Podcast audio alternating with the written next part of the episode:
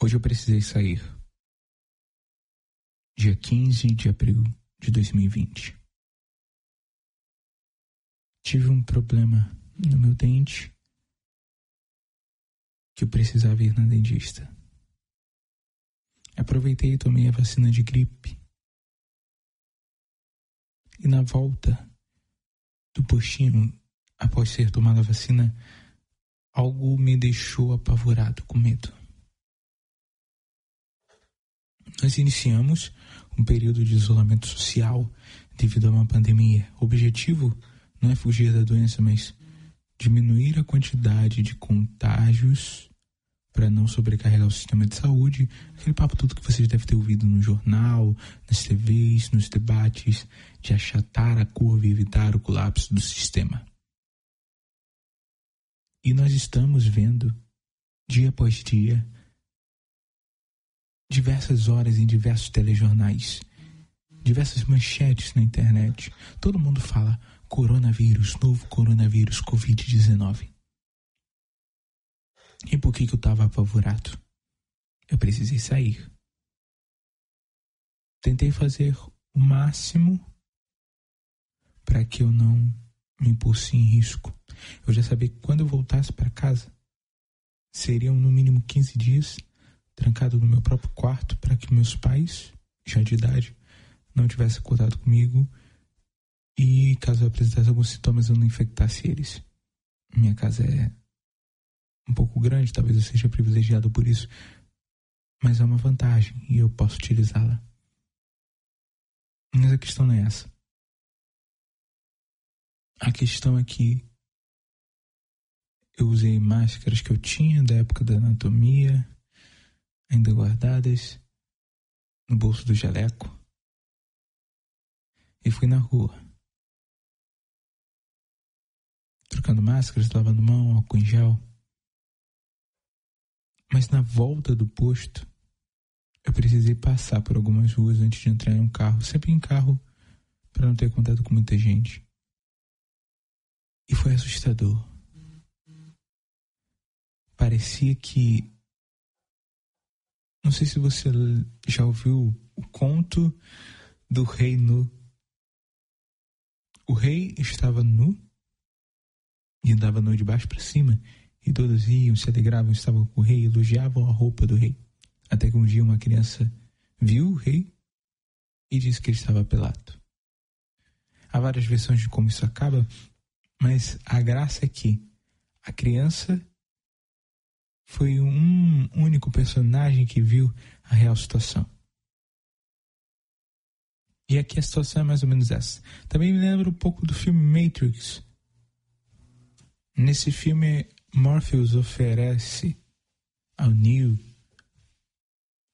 duas pílulas, uma que a deixa dentro da Matrix e ele vai viver para sempre naquela realidade simulada, perfeita, ou ele tem a oportunidade de sair da caverna de Platão.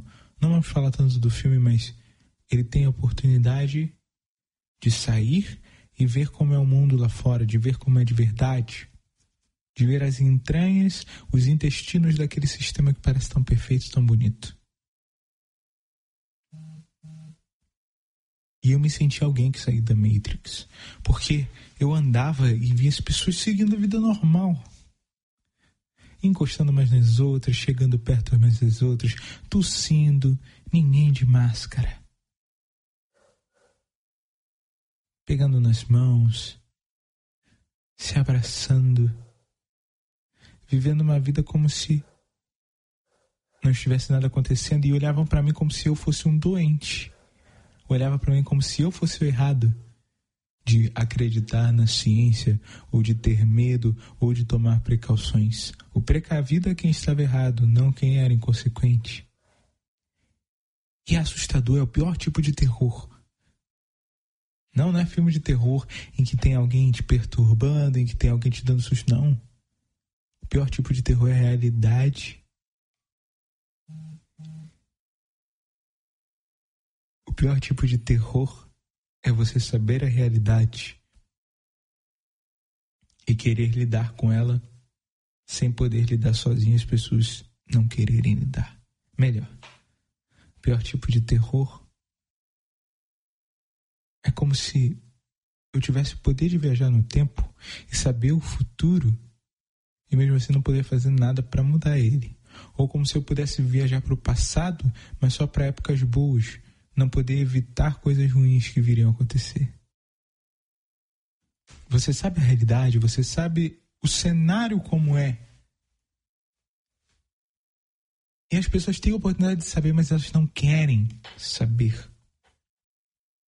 Você se sente errado por estar certo. Você se sente exagerado por ser precavido por ser correto.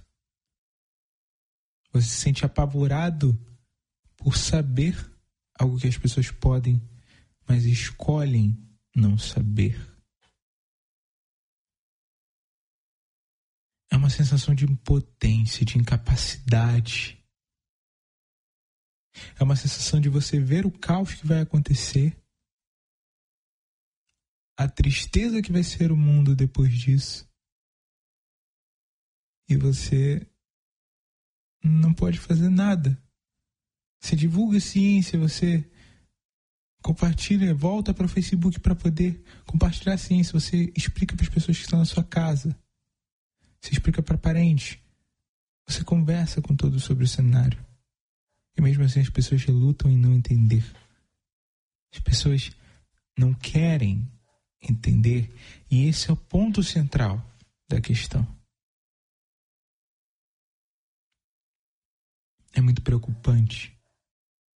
E eu me sinto no filme de terror porque eu andava e cada passo que eu dava e via pessoas se aproximando de mim, eu já calculava o que, que eu iria fazer para que ninguém se aproximasse de mim.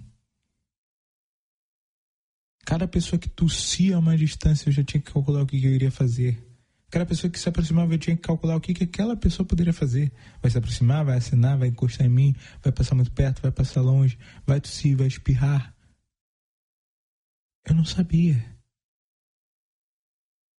E o meu medo era porque eu tinha que estar alerta o tempo todo, porque era só eu que estava alerta.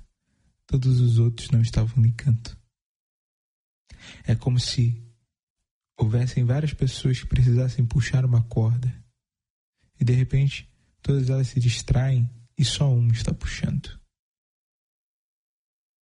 Eu me senti diferente. Não como na adolescência, mas de um jeito estranho. Eu me senti num filme de terror.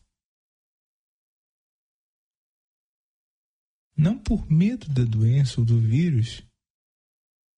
Epidemiologicamente, a letalidade nem é tão grande, mas. Pessoalmente, né, no caso, epidemiologicamente, se você transportar isso para a população, acabam sendo números grandes, mas o que me dava medo não era o vírus nem a doença. Era a inércia das pessoas.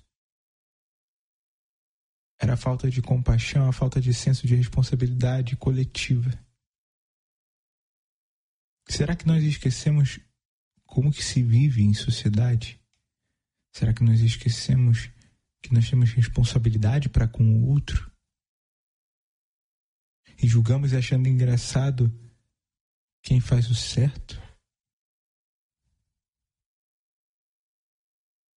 Eu honestamente cansei, eu não sei o que vai ser de mim amanhã. Eu não sei o que que. Eu cansei. Porque eu sinto que é uma luta perdida. Sair na rua foi o pior filme de terror possível. As pessoas não estão ficando.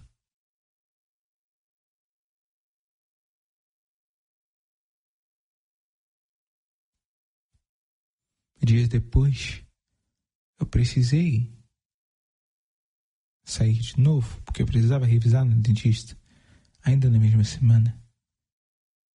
E também vi que na cidade vizinha, em Caxias, a situação era a mesma, as lojas todas estavam fechadas. Mas mesmo assim ainda havia muitas pessoas na rua. Muitas, para ver o que nada, porque estava tudo fechado, não tinha nada para ver.